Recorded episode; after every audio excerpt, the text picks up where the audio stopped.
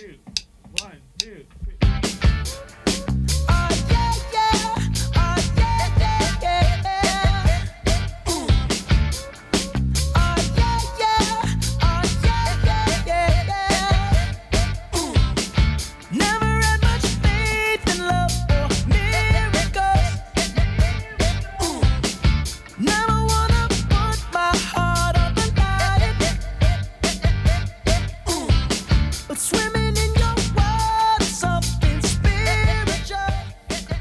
家好，欢迎收听商业摄影聊聊天，我是老陆。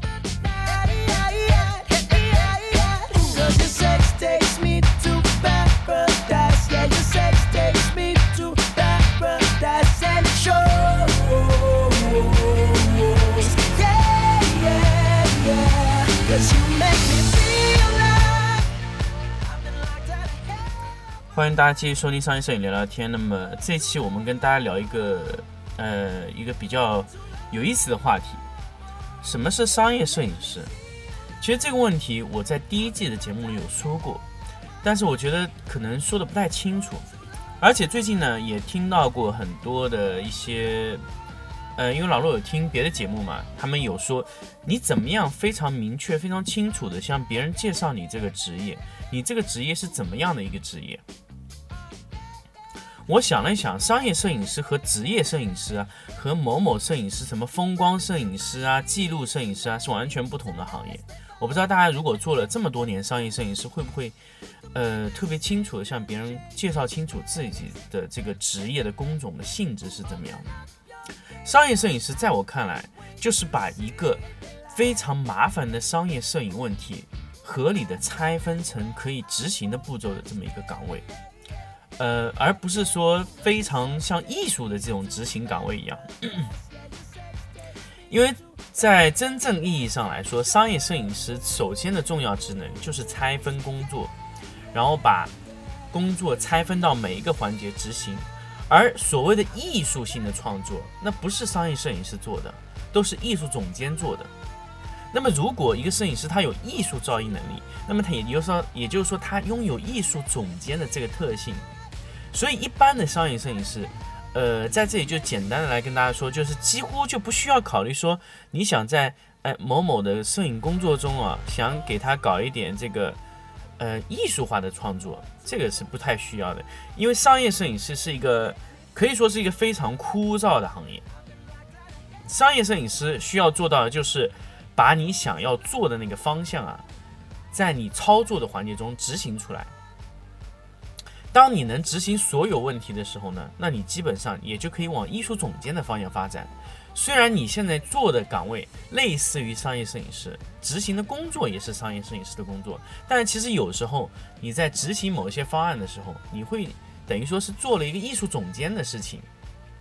那么简单的来说，呃，在之前我给大家做的这么期多期节目，有比如说有艺术类分享的，有干货，有操作的。这一些所有的这些技能性的这种这种东西，都是为了你去解决一一个一个问题的方案。比如说，你今天要拍个白底，那么自然有一套成熟的白底方案。那么白底方案中呢，你在拍摄中一定会碰到问题问题，比如说有不锈钢面怎么办？OK，这个时候你可以执行不锈钢面的这个呃操作的解决方案。所以说，如果你有非常多的解决方案的，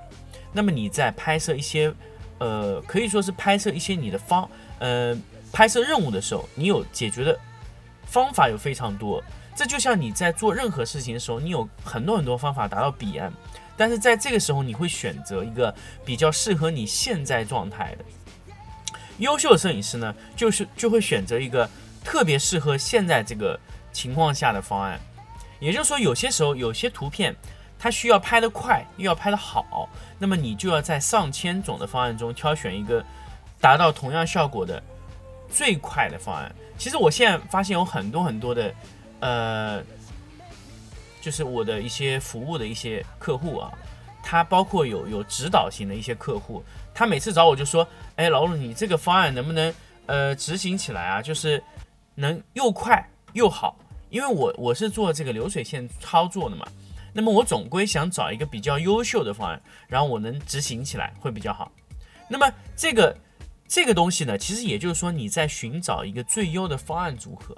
那么你在拍摄的时候，也就是说，如果按照你要达到，比如说你的图片要达到九一百分的情况下，如果你去掉最后的十分，你的速度可以明显上升。那我是不是可以把你的东西做到九十分，然后提取出，呃，你的客户需要的九十分，然后以省下我很多一些繁琐的一些步骤，甚至说去减少一些我的器材损耗，这个是可以的。其实我们作为商业摄影师啊，我们大量的衡量我们自己的价值，就在于我们能快速的制定出一种可以供对方、可以供你的服务方快速应用的最优方案，不管是从价格上也好，时间上也好，设备上也好，都能得到最优化的一个方案。所以老陆在最近的七到八个月，在对自己的摄影棚进行这个所谓的叫商业化改革，也就是说，我们在有一些方案上面，我们可能不一定需要弄得这么复杂的情况下，我们是不是可以精简掉一些，呃，精简掉一些我们这个这个不需要的步骤，甚至去掉一些我们不需要的器材。啊，我们在拍摄同样的项目上，我们可以可不可以精简我们的设备，精简我们器材？因为有一些东西，呃，他打了，他做了，能让这个图片啊加分很多。但是如果不做，那么对我的影响只有五六分、七八分。只要是在二十分以内的这个这个拍摄的这个需求的增进，如果你可以把那个二十分去掉，那么你整个团队的速度。甚至你的品质能保证在一个几乎不变的情况下，就是损失一点点小细节的情况下，你能把图片的速度和产量拉上去。这个是一种呃最优化的一个商业解决方案。所以，其实我们作为一个商业摄影师这种工种来说的话，其实我们要去呃去做的事情啊，其实不是简简简单单给人家拍个照就好了。因为你在初期解决是单个项目的方案，那么你在后期解决的是整个项目组的整个效率流程。那么这个呃，对于我们商业摄影师的这个价值来说是非常高的。比如说我们有引进 SOP 啊，有引进标准化的，还有一些引进，比如说甚至引进机器人去拍啊，甚至我们做色彩管理的流水线啊，色彩管理的控制啊。每一个方案，我们在引进的行程中啊，就是为了解决一些我们现在必须要解决的问题。如果我们把问题解决到一定程度，在我们引进到一定的这个，呃，也就是我们在引进一定的这种方案，解决在这个环境中解决掉了一部分问题的时候，如果现有的支出和产，呃，支出和这个收入啊，这个整个。产出的情况是差不多平衡的状态下，我们就可以保持一定的状态，然后我们后期再去调整。那么作为一个商业摄影师啊，呃，我们最重要的环节就是在处理这个这个事情的这个本身，所以我们才称为商业摄影师。商业摄影师呢，不能。和这种传统意义上的摄影师直接挂钩，因为传统摄影意义上的摄影师呢，他只是追求这个图片的效果，也就是说，我把这个事情做到极致，但是他从没有考虑他做到这个极致的时候本身产生的成本上的收益。这个是我发现的，最近很多很多的这个，呃，我碰到摄影师的这个用户啊，就包括一些比较好的摄影师。就碰到这个情况，就是他没有本身考虑这个成本的问题。比如说，我把图片拍的特别特别好，但是他一算，哎，这个成本不成正比。那么这个时候我们就要考虑，哎，我到底应该用怎么样的产品啊？我应该用怎么样的这个配置去配比啊？那就比如说，我们在拍摄一些图片，明明可以用 ISO 两百的情况下，我们偏偏要用 ISO 一百。